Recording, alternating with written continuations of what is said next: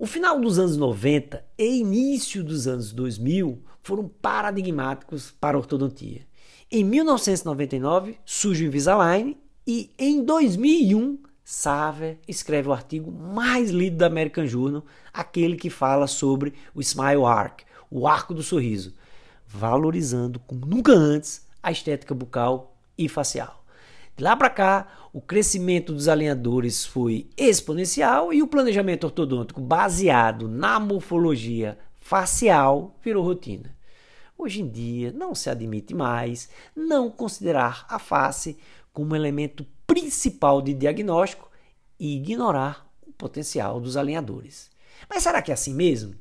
Quanto aos alinhadores, embora ainda haja controvérsias sobre se eles entregam os mesmos resultados do que o aparelho fixo, a sua utilidade é incontestável.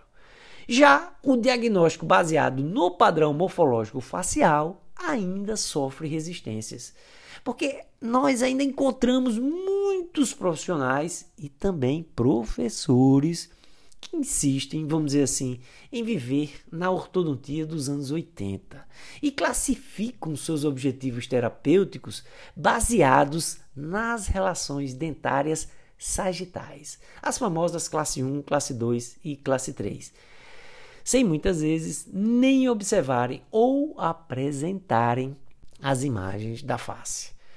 É uma pena que isso ainda aconteça, porque quando a gente pensa em uma ortodontia de excelência, a gente sabe que ela só é possível de ser alcançada quando entregamos aos nossos pacientes, com muita ciência e arte, a oclusão ideal em acordo com a face e com um sorriso agradável. Afinal, é isso que o paciente espera e deve ser isso que um ortodontista contemporâneo deveria querer. Beleza?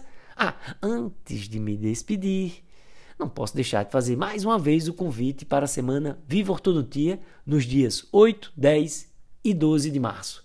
A gente vai falar muito sobre planejamento e sobre uma ótica, claro, contemporânea. O link você encontra aqui no Telegram. Agora sim, forte abraço.